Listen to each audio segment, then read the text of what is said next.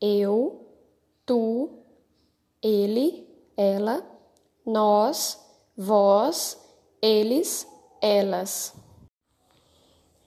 Temos também o pronome de tratamento você. Você pode substituir tu.